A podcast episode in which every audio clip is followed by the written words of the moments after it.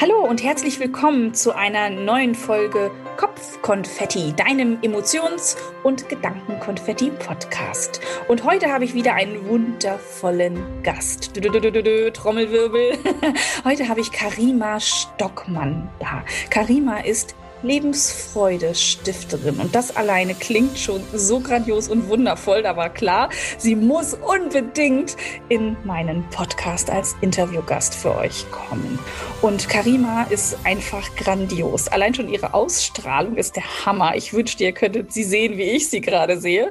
Ähm, ja, und es ist auch egal, ob auf der Bühne, in interaktiven Workshops, in Büchern, in Videoclips. Karima hat eine Lebensmission und die, ja, lautet immer die Welt ein Stück Stückchen lebensfreudiger zu machen. Und ich bin sehr, sehr gespannt, heute Ihre Geschichte, Ihr Kopfkonfetti zu hören und ein herzliches Willkommen. Hallo, liebe Karima, schön, dass du da bist.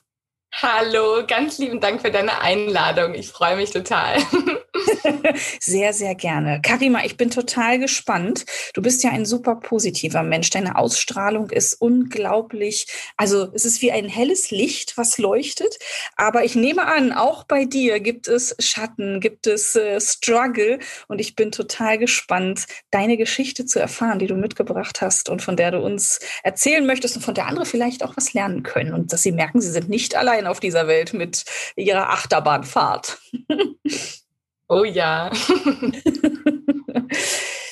Genau. Welche, welche, oder sage ich mal so, wie, wie ist so dein, dein Weg gewesen? Ich meine, du warst ja nicht immer eine erfolgreiche Autorin. Du bist ja nicht irgendwann morgens aufgewacht und hast gedacht, so jetzt bin ich erfolgreich und ich bin eine sowieso eine Bestseller-Autorin. Schnipp. Ja, das passiert ja bei keinem auf der Welt. Wie war dein Weg oder wie war dein Weg zu deiner Berufung, sag ich mal? Wie hast du dahin gefunden? Also rein beruflich bin ich ja ursprünglich äh, staatlich anerkannte Diätassistentin. Also das heißt, ich habe eine äh, Ausbildung quasi zur Ernährungsberaterin gemacht, weil ich mit 17 Jahren an Typ 1 Diabetes erkrankt bin und das war ja so meine erste Krise sozusagen im Leben durch diese Diagnose bin ich halt wirklich sehr so mit meiner eigenen Endlichkeit erstens mal konfrontiert worden, weil damals, als ich diese Diagnose bekommen habe, da hieß es, dass man, wenn man Typ 1 Diabetes hat, eine 20 Jahre verkürzte Lebenserwartung hat. Und das ist natürlich nicht unbedingt das, was man hören will, wenn man gerade so am Erwachsenwerden ist und sich überlegt, was man mit seinem Leben so anstellen will. Auf der anderen Seite ist es natürlich eigentlich vom Zeitpunkt her ganz gut, weil ich habe nämlich dadurch erkannt, hey, ähm, ja, also ich habe nämlich zum Beispiel erst angefangen, äh, Biologie zu studieren, weil ich dachte, ja, okay, vielleicht dann irgendwie in die Diabetesforschung und so und habe dann aber ganz schnell gemerkt, nee, boah, Labor und hier Mikroskop und so, das bist nicht du. Ich, ich muss unter Menschen irgendwie, ich muss mit Menschen arbeiten und habe dann wirklich weil ich mir eben einfach dachte, nee, ich, ich, ich lege da jetzt einfach keinen Wert drauf, obwohl irgendwie ähm, die Familie, vor allem mein Vater natürlich wollte, dass ich jetzt studiere und dass mein Abi nicht umsonst war und so. Und ich habe gemeint, das ist doch egal, ich soll doch, will doch das machen, was mir letztlich dann auch irgendwo, äh, was für mich Sinn bringt und habe deswegen das Studium eben wieder geschmissen und habe direkt umgesattelt eben auf diese Ausbildung, weil ich dann eben dachte, Mensch, ich werde lieber Diabetesberaterin. Das bin ich dann nie geworden, weil ich dann quasi ähm, nach nach der äh, Diätassistentenausbildung dann einfach recht schnell gemerkt habe bei der Arbeit mit meinen Patienten und meinen Klienten, dass die Ernährung alleine eben einfach nicht ausreicht, um einem Menschen wirklich weiterzuhelfen. Also ich habe dann, ich habe ja erst drei Jahre in der Apotheke gearbeitet und dann fünfeinhalb Jahre in einem Adipositas-Zentrum, also das heißt in einer Abnehmklinik, ähm, wo wir wirklich die Patienten über ein Jahr hinweg begleitet haben, die wirklich sehr schwer übergewichtig waren mhm. und haben ihnen da geholfen ähm, abzunehmen. Und das wurde aber eben ganz stark eingebunden, auch mit psychologischer Beratung und allem drum und dran. Also es war sehr ganzheitlich.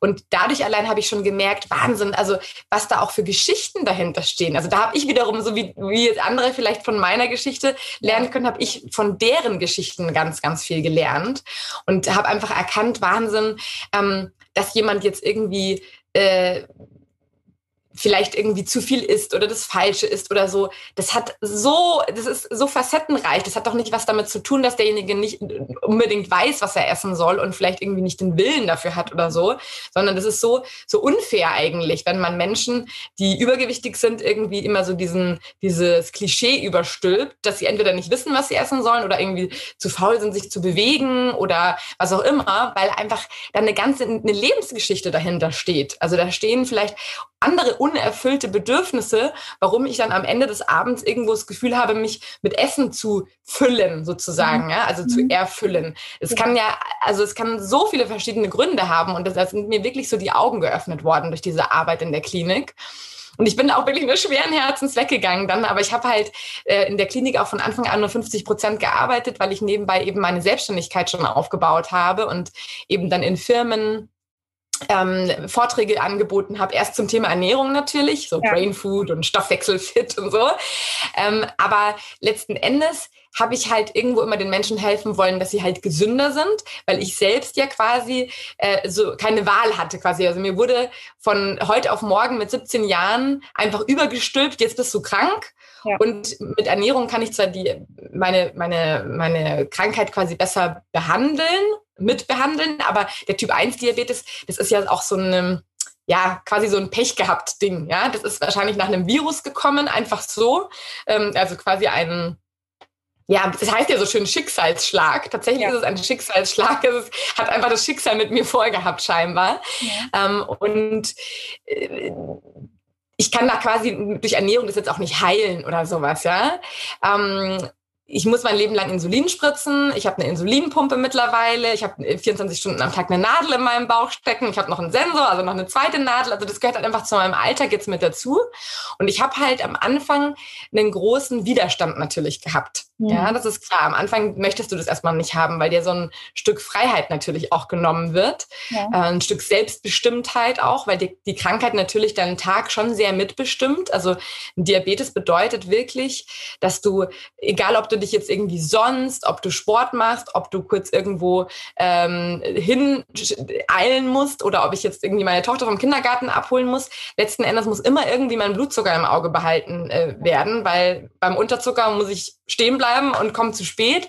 Beim Überzucker fühle ich mich nicht gut, bin müde, durstig und so weiter und gefährde eventuell meine Gefäße. Und das ist eben auch so mit einer der, der, sage ich jetzt mal, ja, krassesten Punkte eigentlich gewesen beim Diabetes. Diese Angst vor dieser verkürzten Lebenserwartung aufgrund der Schäden, die durch den Diabetes entstehen können.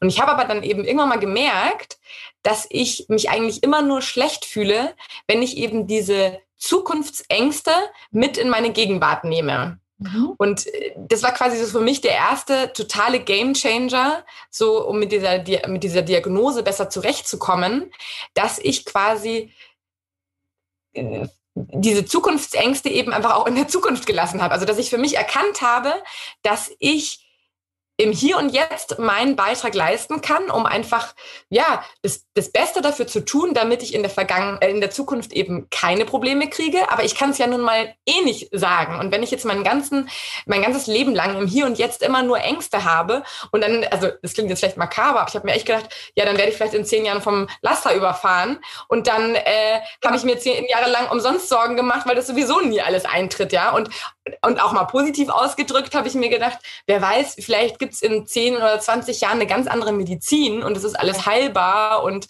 Gefäßerkrankungen sind dann auch vielleicht wieder reparierbar, was auch immer. Also letzten Endes haben die Leute vor 100 Jahren gedacht, dass sie so wie wir beide jetzt äh, quasi wie Magie übereinander miteinander sprechen können, sich sogar sehen. Ja, also ich meine, das, äh, wenn man das vor 100 Jahren jemandem gesagt hätte, dann hätte der das auch nicht glauben können. Ja, und deswegen, wer weiß, was in 100, äh, wieder in, in 20 Jahren möglich ist. Und das hat mir eben geholfen zu sagen, hey, ich konzentriere mich jetzt, was kann ich denn jetzt selbstbestimmt im Hier und Jetzt selber in die Hand nehmen. Weil meine, meine Folgeerkrankungen kann ich ja nur im Hier und Jetzt irgendwo mit, also quasi das Risiko vermindern.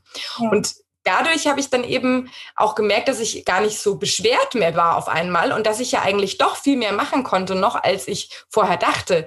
Mhm. Weil am Anfang dachte ich ja auch, oh, werde ich dann irgendwann mal blind und darf ich vielleicht gar keine Kinder kriegen und vielleicht kann ich jetzt gar nicht mehr reisen, weil dass alles so kompliziert ist und nicht mehr feiern gehen so richtig unbeschwert. Und ich habe quasi alles wieder so neu gelernt, habe mich immer wieder aus der Komfortzone gewagt, mhm. habe quasi so wie ein Kind alles zum ersten Mal macht, habe ich halt mit Diabetes alles nochmal das erste Mal machen müssen. Allein schon das erste Mal U-Bahn fahren mit Diabetes war aufregend, ja, weil du dann in der, in der U-Bahn heimlich Insulin spritzen musst oder messen musst oder so. Also, und, aber dieses immer wieder raus aus der Komfortzone, einfach tun, hat mir dann gezeigt, hey, ich habe noch viel mehr Selbstbestimmtheit, als ich dachte, mhm. wenn ich vor allem mich aufs Hier und Jetzt konzentriere. Genau. Und deswegen war eigentlich so, äh, sage ich mal, der die erste Erkenntnis sozusagen aus dieser Krise. Erstens mal, ähm, wenn ich mich aufs Hier und Jetzt konzentriere, ist es eigentlich gar nicht mehr so bedrohlich, wie wenn ich quasi immer Kopfkino mit Zukunftsängsten mache oder auch Vergangenheit. Was habe ich vielleicht falsch gemacht, doch irgendwie, dass ich es gekriegt habe überhaupt? also das heißt, auf diese, mhm. genau, auf die Gegenwart konzentrieren. Und der zweite Punkt war dann eben so dieses zu erkennen, okay, und wenn ich dann doch kürzer leben sollte, dann will ich doch wenigstens ein Leben leben, was wirklich meins ist. Und deswegen bin ich halt wirklich immer losgegangen und habe meine Ziele umgesetzt, was ja. sicherlich auch äh, mit ein Grund ist, warum ich halt mit, ähm, wie, wie, alt war ich denn da? 2014, das ist quasi mit 31, habe ich mein erstes Buch eben dann mhm. veröffentlicht. Und das hätte ich wahrscheinlich gar nicht, ich hätte diesen Drive wahrscheinlich gar nicht so gehabt, wenn ich keinen Diabetes gehabt hätte, weil ich dadurch halt irgendwie so auch dachte, meine Krankheit kriegt dann dadurch irgendwie noch einen Sinn und irgendwo, ne? Also ja. Ja, das, ich finde das total spannend. Ähm, hattest du in der Zeit, ich sag mal, so ein starkes Mindset zu haben, ist ja nicht selbstverständlich. Das wird ja jetzt nicht jedem in die Wiege gelegt und viele ähm, werden da vielleicht erstmal auch in die Opferrolle eher gefallen und ins Selbstmitleid und in was alles nicht geht, anstatt, okay, ich bin jetzt im Hier und Jetzt und mache mich nicht wahnsinnig. Ähm, Hast du das von dir alleine heraus generiert oder hattest du eine gute Begleitung, gute Vorbilder? Wo kam das her? Also wie, wie hast du Ja, also tatsächlich, ich, ich habe nicht immer schon so ein total äh, opti also irgendwie so krasses äh, positives Mindset gehabt oder sowas. Ich war eigentlich ein recht schüchternes Mädchen ähm, und auch nicht sehr selbstbewusst und so weiter. Also äh, ich war immer selbstbewusst, wenn ich mit meiner besten Freundin unterwegs war. Das war so die einzige, da waren wir dann so stark gemeinsam. Aber ansonsten war ich eigentlich nicht sehr selbstbewusst. Und ähm, ich glaube, ich habe da tatsächlich irgendwie das Glück, so ein bisschen intuitiv dann irgendwo ähm, immer so Stupser. Also ich habe äh, von, ich, also was ich auf jeden Fall habe, ist, ich habe eine recht gute Intuition. Also ich habe irgendwie so, dass ich ähm, merke, wenn ich irgendwas machen soll und dann höre ich da auch drauf sozusagen. Und damals war mir das noch gar nicht so bewusst, aber so rückblickend ist mir das quasi klar geworden, dass ich scheinbar irgendwie intuitiv immer wie so, wie so Tipps von somewhere nowhere quasi bekommen habe und es dann irgendwie so intuitives Wissen aus mir heraus quasi kam, wie dass ich jetzt zum Beispiel auch halt dann 2011 äh, ähm, also zehn Jahre nach meiner Diagnose, dann zum Beispiel ja auch gesagt habe, hey, jetzt fange ich an äh, zu bloggen. Und habe dann zum Beispiel auch da wieder wie so eine, eigentlich wie ein Dankbarkeitstagebuch fast ein öffentliches gemacht, weil ich ja quasi jeden Tag positive Impulse als Lebensfreunde-Stifterin teilen wollte und habe dadurch ähm, ja meinen Fokus noch mal mehr auf die guten Dinge im Leben ausgerichtet, weil ich ja immer wieder neuen Input gebraucht habe.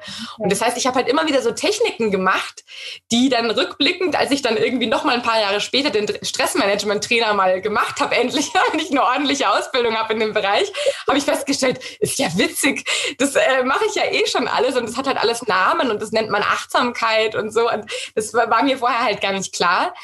Aber ich, ich würde sagen, was auch mit noch ein ganz wichtiger Punkt ist, wenn man jetzt eben dieses Mindset noch nicht so hat. Also erstens mal würde ich, wenn ich es jetzt nicht von mir heraus äh, bekommen hätte, würde ich immer jedem empfehlen, sich wirklich Unterstützung zu holen. Ich meine, das, was du jetzt hier anbietest, ist ja auch eine Unterstützung für solche Menschen. Also ich hätte da aber wahrscheinlich sogar ähm, professionelle Hilfe dann auch wirklich in Anspruch nehmen müssen und auch sollen. Das also selbst ich, ich glaube auch selbst äh, jetzt rückblickend würde ich meinem jüngeren Ich raten, das zu machen, obwohl es ja quasi gut ausgegangen ist jetzt. Okay. Aber ich glaube, ich hab, hätte mir wahrscheinlich ein, eineinhalb Jahre vermutlich irgendwie ähm, das Ganze verkürzen können von, was, was verkürzen, aber ich hätte es mir schon nochmal leichter machen können, weil es ist nicht so, dass ich da von Anfang an irgendwie, ach, habe ich jetzt, ist ja okay. Nee, ich habe da wirklich richtiges Tief gehabt erstmal. Also das Problem war halt, ich meine, ich musste dann ja in die Schule gehen, ich habe dann mein Abi machen müssen. Also da kannst du halt dann irgendwie, was bleibt bleibt dir dann übrig? Also mir ist nichts anderes übrig geblieben, als einfach so zu tun, als wenn halt mein Leben einfach normal weitergeht. Und das war aber wiederum so ein bisschen der Vorteil wahrscheinlich, weil ich mich nicht verstecken konnte irgendwie unter der Bettdecke, sondern ich musste halt raus, ich musste in die Schule. Ich hatte eine Woche im Krankenhaus Schulung und dann war ich wieder im Normal Life. Also ja. da war nicht viel irgendwie an, an Pause oder sowas. Und ich habe mich dann zum Beispiel gleich entschieden, meine Facharbeit fürs Abitur dem Diabetes zu widmen. Also ich habe eine, eine Webseite über Diabetes Typ 1 gestaltet. Und dadurch habe ich mich so intensiv mit allem auseinandersetzen müssen, dass ich quasi auch wieder diese Sicherheit zurückgewonnen habe. Weil es gibt ja diese zwei wichtigen Grundbedürfnisse, die ich immer ganz oft erwähne, und zwar diese, die Sicherheit und die Selbstbestimmtheit. Und die sind ja beide bei so einer Krankheitsdiagnose erstmal so futsch. Ja? Und ich habe das quasi intuitiv quasi eben auch da wieder richtig gemacht, dass ich mir dachte, hey, ähm, ich will jetzt einfach ganz viel erfahren, ganz viel wissen, weil dann kann ich ja eben alles tun, um meinen Beitrag zu leisten, dass ich eben möglichst gesund bleibe. Und das hat mir natürlich total geholfen, weil ich dann natürlich ehrgeizig war, eine gute Facharbeit zu machen. Und dadurch habe ich wahnsinnig viel Wissen ähm, mir angeeignet. Und das hat mir dann auch einfach geholfen, einfach so ein Sicherheitsgefühl zu haben, weil die Blutzuckerwerte natürlich dann auch ganz gut waren. Und dann dachte ich mir, na, scheint ja ganz gut zu klappen dann jetzt so. Ja. genau. Also diese Sicherheit sich zurückholen und deswegen, wenn man das jetzt nicht hat von, von sich aus, dieses positive Mindset, dann gucken, wie kann ich mich, je nachdem, was man natürlich da jetzt auch hat, es, die Krisen und Herausforderungen sind ja so mannigfaltig, also was auch immer da ist, wenn es etwas ist, wo ich mich ein bisschen informieren kann, dann ist es gut. Aber natürlich muss man ein bisschen aufpassen, so auch mit Dr. Google und so, ne? Gerade wenn man eine Krankheitsdiagnose hat oder so, würde ich auch ein bisschen aufpassen, weil da kann man sich natürlich auch wahnsinnig verrückt machen. Also so, das habe ich nämlich auch gemacht. Also gerade was das Thema Folgeerkrankungen anging, mit Dialysepflichtig und äh, Zehen und Füße abschneiden dann irgendwann und Herzinfarkt und Schlaganfall.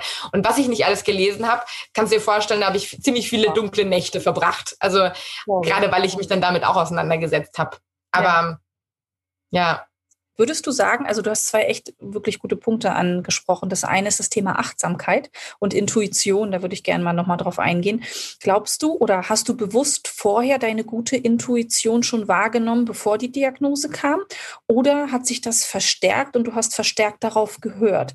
Weil ich finde, heutzutage sind wir so also unsere unsere Programmierung ist so, dass wir gar nicht mehr auf unsere Gefühle hören, dass wir das verlernen richtig. Also wir werden richtig darauf getrimmt, nicht mehr auf unsere Intuition zu hören, nicht auf unser Bauchgefühl zu hören, sondern den Kopf sofort einzuschalten, logisch in irgendeiner Art und Weise zu denken. Und ich finde es unglaublich herausfordernd, wieder zurückzukehren, den Körper zu spüren und achtsam zu sein und wieder zu hören, was mein Körper mir sagt. Also ich musste das in den letzten Jahren wieder lernen, weil ich auch eine Erkrankung bekommen habe, die mich dazu gezwungen hat, das zu tun. Und das hat es mir bewusst gemacht, wie, wie sehr wir darauf trainiert werden, es nicht zu tun.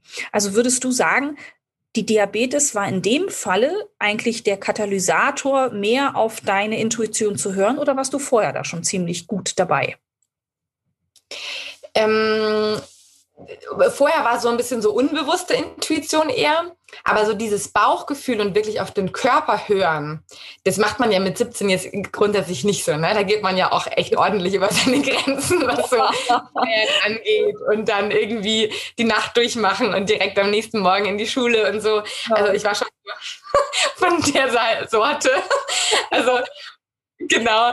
Äh, von daher war das schon eher dann wirklich ein Katalysator, um dieses Bauchgefühl und Körpergefühl zurück oder so richtig erst auszubauen. Also, weil als Diabetiker musst du ja ständig wie so einen inneren Radar haben, mhm. wie dein Blutzuckerlevel ist. Jetzt habe ich heute das Glück, seit meiner Schwangerschaft, seit vier Jahren, habe ich eine kontinuierliche Glukosemessung. Das bedeutet, ich kann quasi immer auf meiner Insulinpumpe gucken, wie hoch mein Wert gerade ist. Wenn der Sensor stimmt, dann weiß ich das quasi.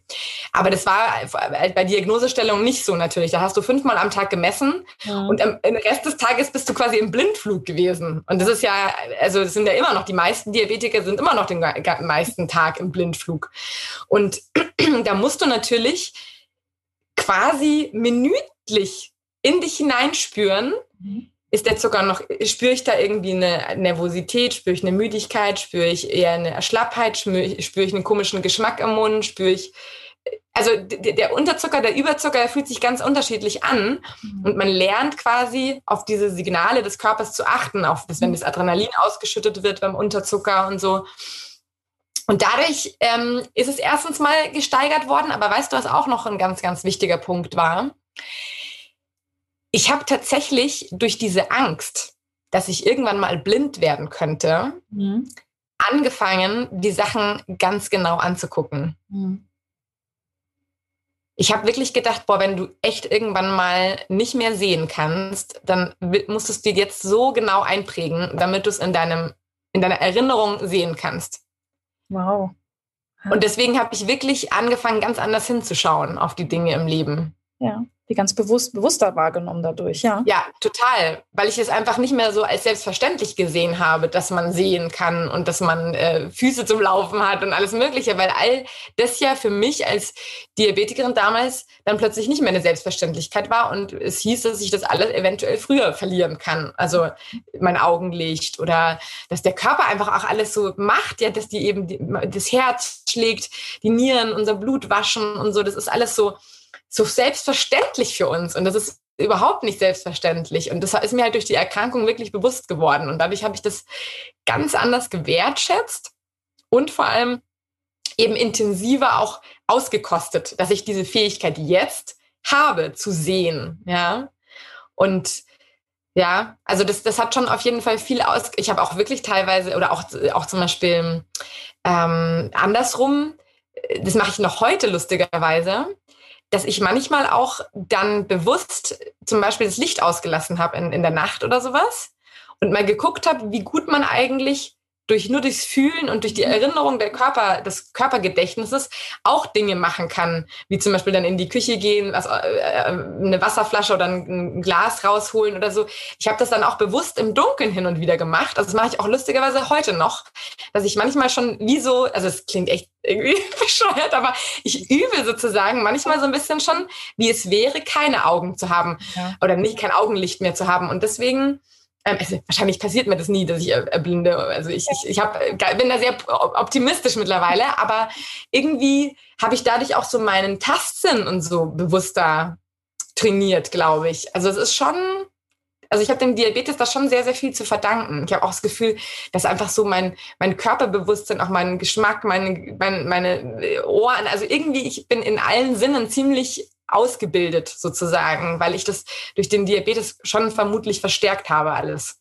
Ja, das ist toll. Du hast es eigentlich als Chance genommen, um äh, bewusster zu leben. Das machen ja trotzdem nicht viele. Also es ist, äh, ich kenne viele Menschen, die trotz ihrer Krankheit tatsächlich nichts verändern, sich da hineinsteigern und sich damit abfinden. Und äh, bei dir ist eigentlich genau das Gegenteil passiert. Du hast es als Sprungbrett genommen, um das Beste und das Maximum daraus zu machen und anderen auch noch zu helfen. Also nicht nur an dich ja. gedacht, sondern im zweiten Schritt daraus etwas gemacht, was anderen hilft. Also von daher ist es eigentlich, ja, du hast es gesagt, verdanken etwas Wunderbares, völlig verrückt, ähm, ähm, ja. anstatt in eine Opferrolle zu verfallen, zu sagen, nein, ich bin dankbar, weil dadurch kann ich. Und dadurch hat sich mein Leben völlig anders gestaltet. Ich meine, wer weiß, was ja. sonst gewesen wäre, man weiß es nicht. Ja, total.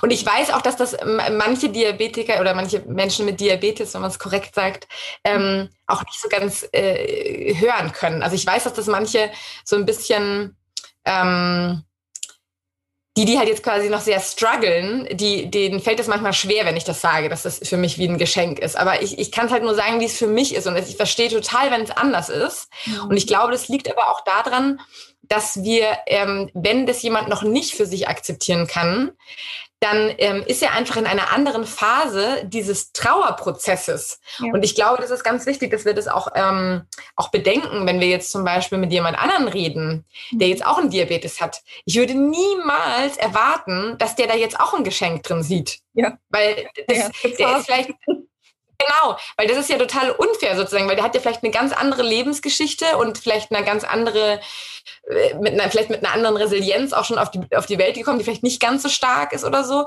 Oder hat es vielleicht auch nicht vorgelebt bekommen in der Familie. Ich habe zum Beispiel ja. eine sehr, sehr starke Power-Mama irgendwie auch, ja. Also die, die, für die war auch Aufgeben irgendwie nie eine Option. Und deswegen habe ich dann natürlich auch ein ganz, ganz wichtiges, tolles Role Model, ja. Und weil mein Vater mit dem ägyptischen Blut, der hat auch immer schon ein sehr so optimistisches, so wird schon irgendwie gut gehen und so dieses südländische äh, Gedankengut auch mitgebracht. Also vielleicht war es auch diese Mischung irgendwie, auch von meinen Eltern.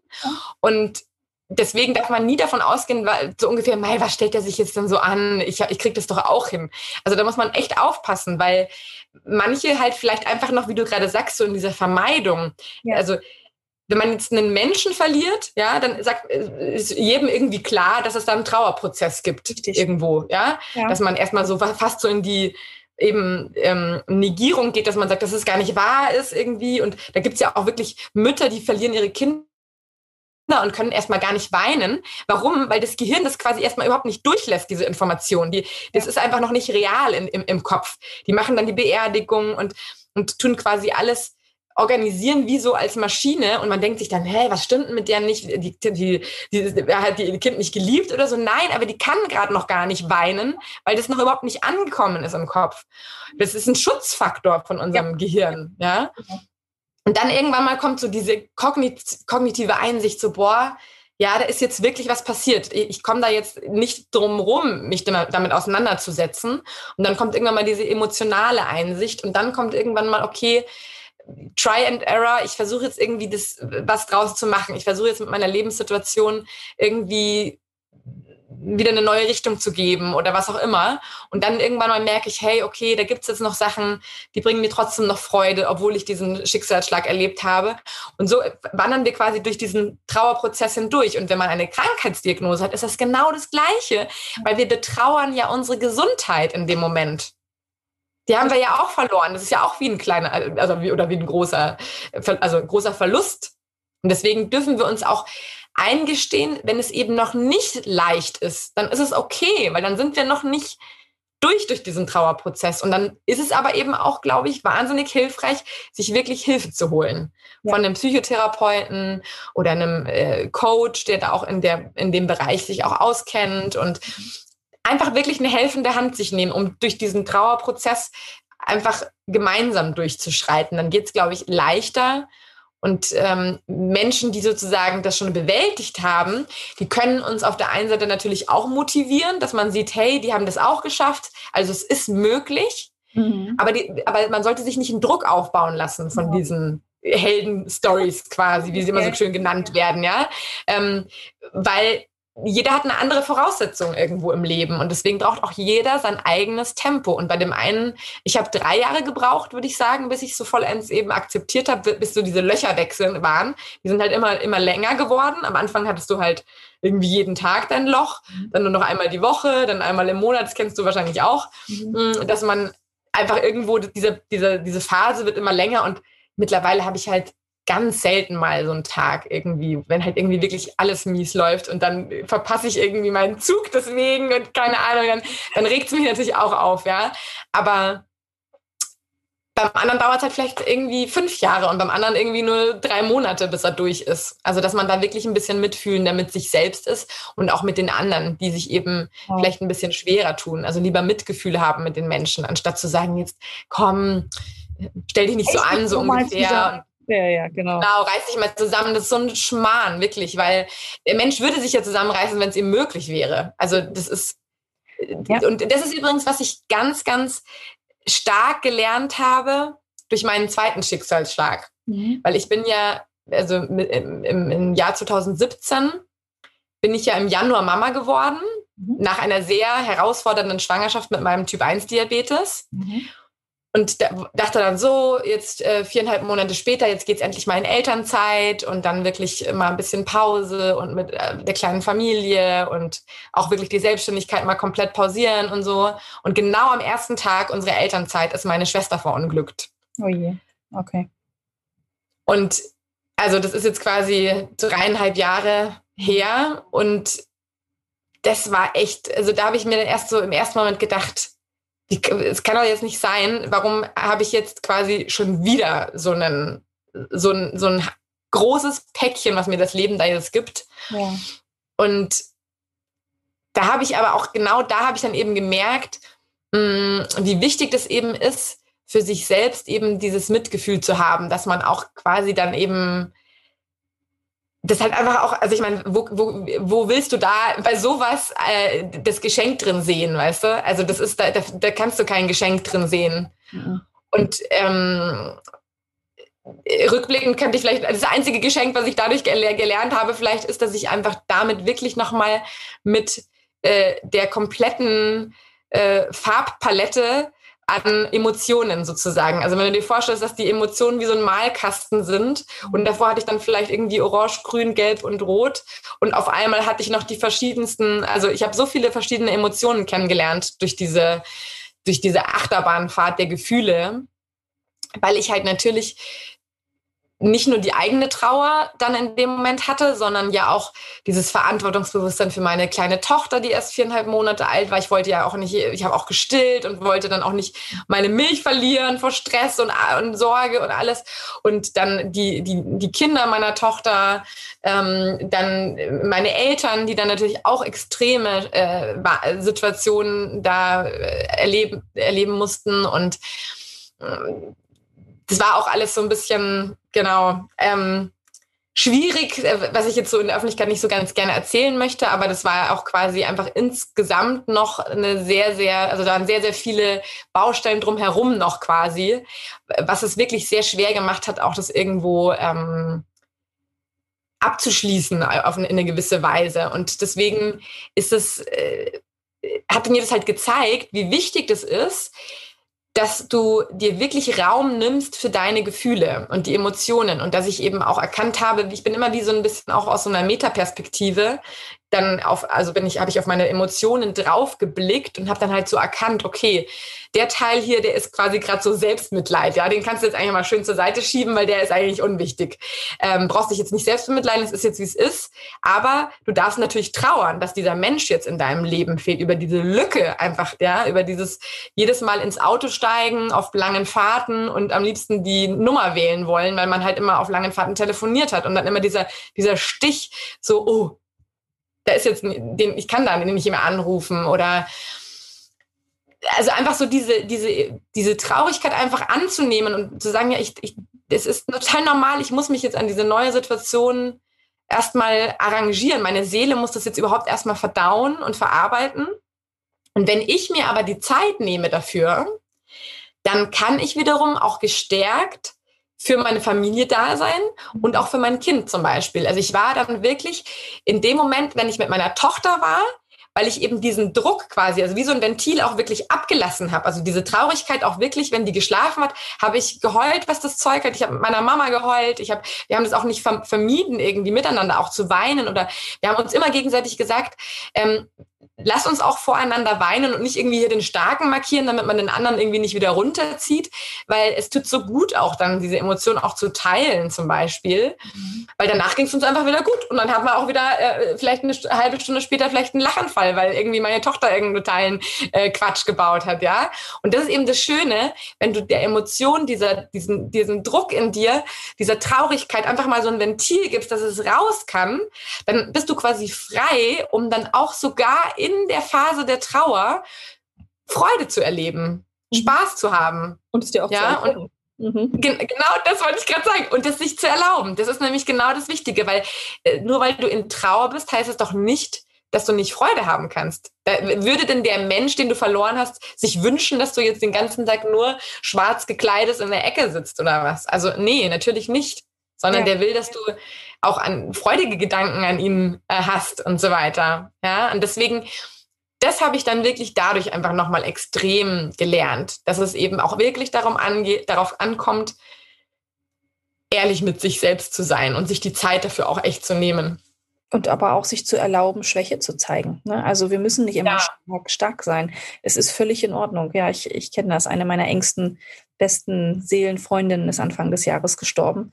Und mhm. äh, jedes Mal, also ich habe mir wirklich das erste Mal, glaube ich, in meinem Leben erlaubt, weil ich es auch wieder lernen musste, die Emotionen auch zu spüren, da durchzugehen, ja. dass es okay ist, dass es einem nicht gut geht. Ich habe es auch kommuniziert.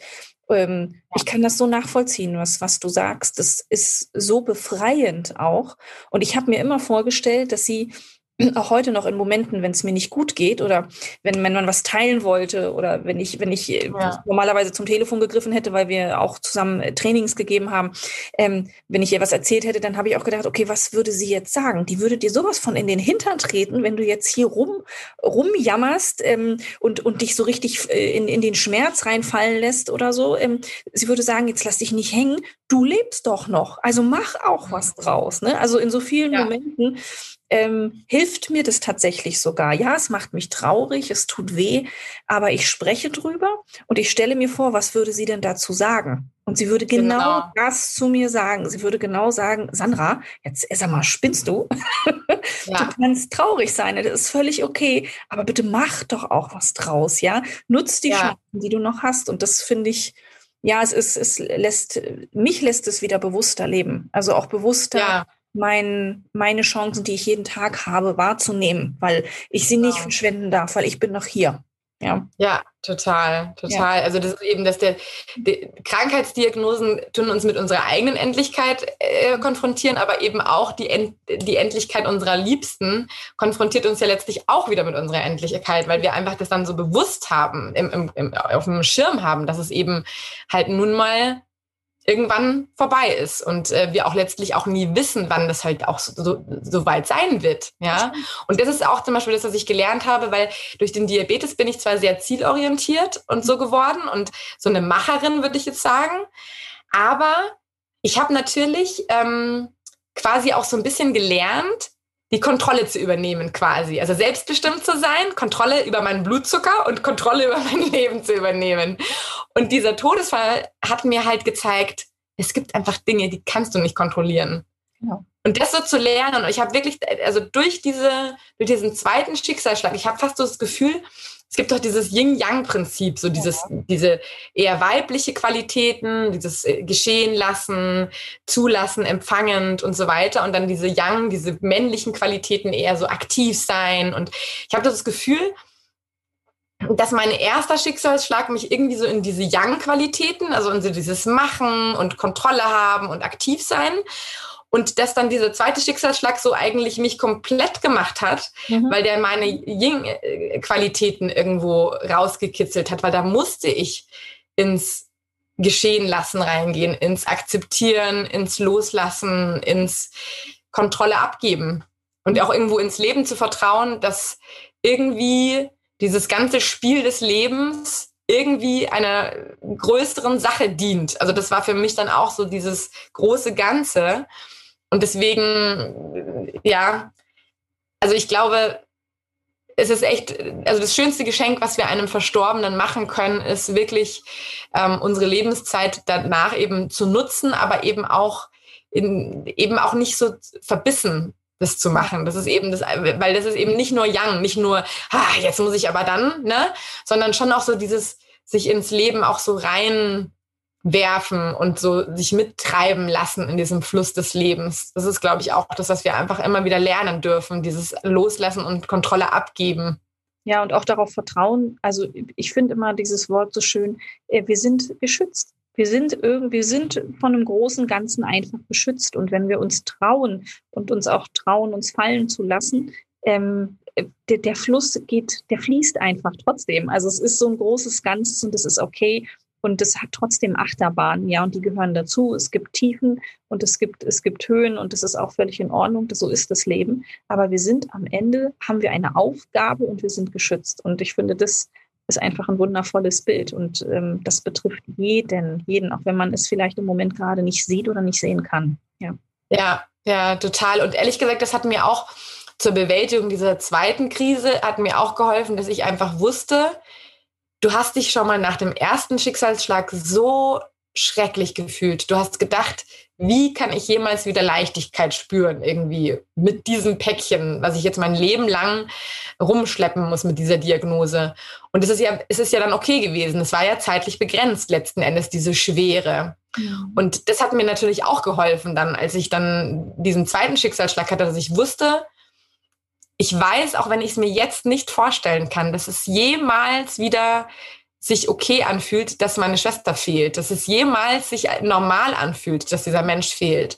Ja. Ich, ich vertraue darauf, dass ich in mir diese Stärke habe oder diese einfach auch so diese in Anführungsstrichen Anpassungsfähigkeit, dass der Mensch sich an neue Situationen anpassen kann dass ich irgendwann mal auch wieder Leichtigkeit spüre, weil ich einfach darin vertraut habe, weil es beim ersten Mal so war, dann wird es jetzt auch wieder so sein. Und es ist letztlich ja natürlich auch dann so gewesen. Also zum Glück, ja, das ist eben im Endeffekt, da gibt es auch diesen schönen Spruch, ähm, nichts ist von Dauer im Leben, noch nicht mal unsere Sorgen.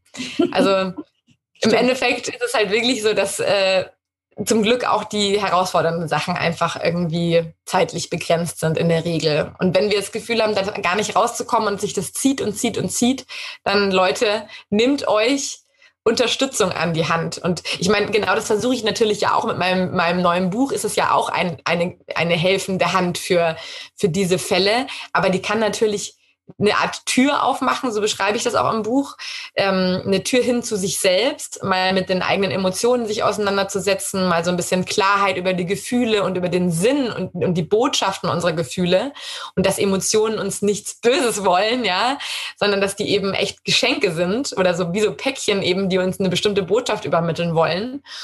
Und äh, mit dem Buch mache ich irgendwie wie so eine Art Tür auf, dass man überhaupt mal so das zulässt auch alles und auch sieht, hey, welche Faktoren können äh, mein Leid halt verstärken und was kann mir wiederum helfen, meinen Schmerz zu heilen und wie kann ich mich wieder so empfangsbereit für die Freude machen. Aber wenn man halt einfach äh, äh, wirklich eine richtige, es ist kein Krisenbewältigungsbuch, ja, mhm. sondern es ist wirklich ein Mutmachbuch, um so, ähm, ja, auch überhaupt das anzugehen wieder. Genau. Aber gerade, gerade das in der heutigen Zeit ist, äh, ist wundervoll. Also genauso muss es sein. Ich finde das Buch richtig toll, was mich aber tatsächlich ein bisschen sogar zum Weinen gebracht hat. Also zum glücklichen Weinen war das Video und das Lied. Also ich werde es hier drunter auch verlinken. Ich, also wirklich, das hat, der Text hat so in mein Inneres getroffen. Dafür bin ich dir so unendlich dankbar. Das kam zur richtigen. Zeit und das hat mich so berührt und da saß ich da und da dachte ich so, oh Gott, jetzt muss ich weinen. Also ich fand es, ist wunderschön. Oh, es ist wirklich wunderschön und ich äh, werde es auch das definitiv unter diesem Podcast verlinken, weil das muss die Welt hören. Das ist ein Geschenk, wirklich toller Text und wunderschön. Ja, ja. Genau, das Lied heißt ja Trau dich. Ja. Und das ist tatsächlich ja auch entstanden ähm, also das ist, glaube ich, schon sieben Jahre alt eigentlich. Wow. Ich habe das in einem, in einem Urlaub mal geschrieben und da ist ja unter anderem auch mein Diabetes der Treibstoff gewesen. Also ich, äh, so dieses, eben, weil ich durch meinen Diabetes eben auch gelernt habe, so ähm, mich, mich, zu trauen, ich selbst zu sein. Ja. Und das Witzige ist aber eben, ich hatte das damals schon mal auf YouTube gestellt und habe da auch total viel liebes Feedback bekommen und alles. Aber ich habe irgendwie durch diese, durch den Verlust meiner, meiner Schwester und diese ganze Phase dazwischen irgendwie das Gefühl gehabt, ich muss das jetzt nochmal neu arrangieren und neu aufnehmen. Und ich habe auch das Gefühl, dass es eine ganz andere Qualität jetzt einfach nochmal hat irgendwie, weil diese andere, diese, dieser Ying-Part eben jetzt noch mit, mit drin ist. Und also tatsächlich habe ich echt schon, schon von vielen gehört, dass sie wirklich äh, weinen mussten. Also das berührt mich natürlich auch total, weil man natürlich, wenn man berührt, dann, dann stößt das irgendwas an, dann geht eine Tür auf und dann kann derjenige irgendwo vielleicht durch diesen Spalt was Neues entdecken irgendwie auch in seinem Leben. Und das finde ich so so wahnsinnig äh, schön. Und das weißt du Sandra das ist ja genau der Grund warum ich das mache weißt du? Das ist so äh, da, da kriege ich richtig Gänsehaut wenn ich mir vorstelle dass ich irgendwie dadurch dass ich dieses Lied aufgenommen habe ich meine das machst du dann ja einmal. Und das Schöne ist ja, das können, können ja so viele Menschen wie möglich dann anhören und so oft wie sie wollen. Ja, also das heißt, ähm, das ist genauso wie mir ein Buch. Ja? Das Buch heißt ja übrigens, du bist stärker, als du glaubst. das haben wir noch gar nicht gesagt. Genau, weil es ja um die innere Stärke geht. Ja. Und das ist ja wirklich meine Lebensaufgabe, den Menschen daran zu erinnern, dass er selbst eben diese Stärke in sich trägt. Ja. Und sich eben deswegen auch trauen darf, deswegen das Lied auch eben ähm, zu sich selbst zu stehen. Und ja, das ist für mich einfach so, so schön, wenn ich sehe, dass quasi äh, diese Botschaft irgendwo ankommt mhm. und man dadurch vielleicht wirklich so ein kleines Lichtlein entzünden darf. Und wer weiß, weil das Lichtlein kann ja dann wieder andere Lichtlein entzünden und so. Und dann können wir gemeinsam die Welt ein bisschen erhellen. Genau so muss es philosophisch. Wundervoll. Also das ist toll. Piep, piep, piep, wir haben uns alle lieb. ja, ah, wunderschön. Ja, ich werde es auf jeden Fall äh, unter dem Podcast äh, verlinken, sowohl das Buch als auch das Lied. Das muss die Welt gehört haben. Ich habe es auch, glaube ich, jedem geschickt, der äh, bei mir irgendwie oh, in Kontakt war. Ich fand es so toll und das hat mich so glücklich gemacht. Oh, das ja. ist ja. Also vielen Dank dafür. Das ich noch gar nicht. Ja. wirklich, wirklich ganz toll. Ja, und das äh, passiert eher selten, dass ich gleich so begeistert bin und dass etwas so tief geht. Und das hat äh, ja gepasst einfach. Es sollte so sein. Wunderschön. ja, liebe Karima, wir kommen auch jetzt tatsächlich sogar schon zum Ende dieses Interviews, obwohl ich noch bestimmt drei Stunden mit dir sprechen könnte. Das ist wundervoll. ich habe dir vorgewarnt. ja, das stimmt. Aber ähm, äh, gerne. Also das, äh, ja, es macht Spaß, es macht Freude, sich mit dir zu unterhalten, dir zuzuhören und auch von dir zu lernen. Und ich glaube, dass viele Menschen heute wieder etwas mitnehmen konnten für sich, definitiv. Gibt es noch etwas, wo du sagst, das konnte ich noch gar nicht loswerden, das möchte ich dir noch mit auf den Weg geben? Dir da draußen. Ich finde, wir haben jetzt gerade so mit diesem Abschluss wegen dem Lied eigentlich auch nochmal wirklich so meine, meine Message, die ich irgendwie gerade so in letzter Zeit irgendwie immer wieder auch so in Interviews äh, auf irgendwie so verm vermittel, dass wir einfach nicht immer darauf achten, was können wir noch besser, was können wir noch irgendwie äh, um schöner und gelassener und, und äh, erfolgreicher und was auch immer zu sein. Oder auch um noch mehr unsere Berufung zu leben und so. Also selbst das macht ja schon wieder Stress irgendwie alles.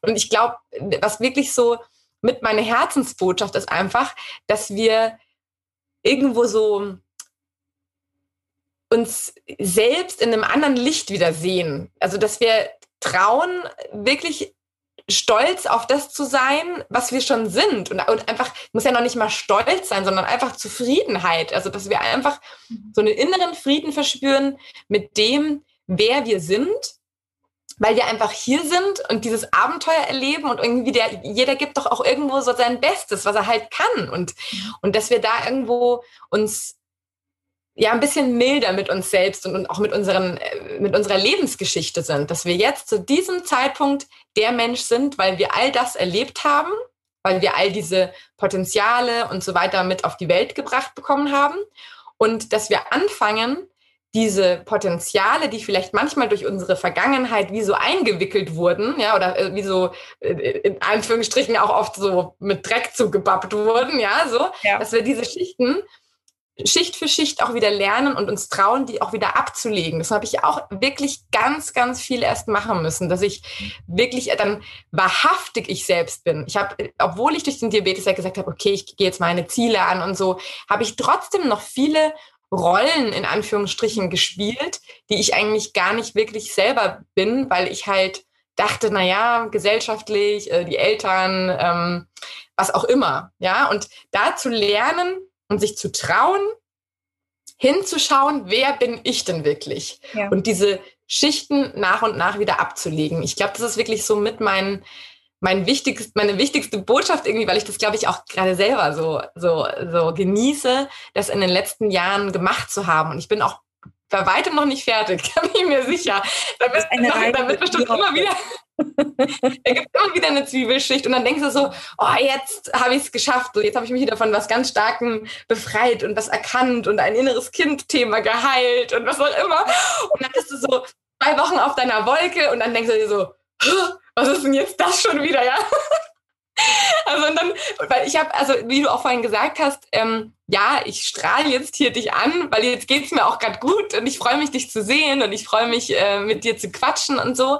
Aber es gibt auch Tage, boah, am Montag erst, habe ich sogar auf Instagram geteilt, diesen Post. Und das war wirklich ernst gemeint. Da ging es mir echt bescheiden. Und das, der, zum Alltag gehört es genauso dazu. Also es ist nicht so, dass nur die Krisen mich dann mal low machen von der Stimmung, sondern es gibt genauso im ganz normalen Alltag hormonell bedingt oder irgendwas Komisches passiert, irgendwas angetriggert. Ja, also wir dürfen da wirklich milde mit uns sein. Wir, wir sind, den Spruch finde ich so gut, warte. Ähm, ist in Englisch. Ähm, you can be und jetzt weiß ich den Spruch nicht mehr aus, wir müssen ihn da drunter, aber sowas wie im Sinne von, du kannst ein Masterpiece, also ein, ein perfektes Kunstwerk und ein, ein Werk in Progress, also ein a Work in Progress äh, simultaneously. Also du kannst quasi ein Masterpiece sein, aber gleichzeitig in Progress, also in Bearbeitung sein. Wir müssen nicht erst irgendwo ankommen, um uns gut zu fühlen, sondern wir dürfen mit dem, was wir schon sind, auch zufrieden sein, weil wir alle schon gut sind, so wie wir sind. Genau. Das war jetzt ein langer, ein langer letzter Satz. Aber er war wunderschön. vielen, vielen Dank. Ah, ich danke dir für dieses tolle Interview. Es äh, war mir wirklich ein inneres Blumenpflücken. Ich fand es wunderbar. Und ich bin mir sicher, dass äh, ja, ihr da draußen es auch genossen habt, egal ob es jetzt morgens, abends, mittags gehört habt. Ich wünsche euch auf jeden Fall einen wunderschönen Tag. Macht was draus aus den Aussagen dieses Interviews. Da war ganz viel dabei. Und äh, vielen Dank, lieber Karima, dass du die Zeit hattest und dass du ja mein Gast warst. Danke dir auch und danke allen fürs Zuhören. Tschüss. Tschüss.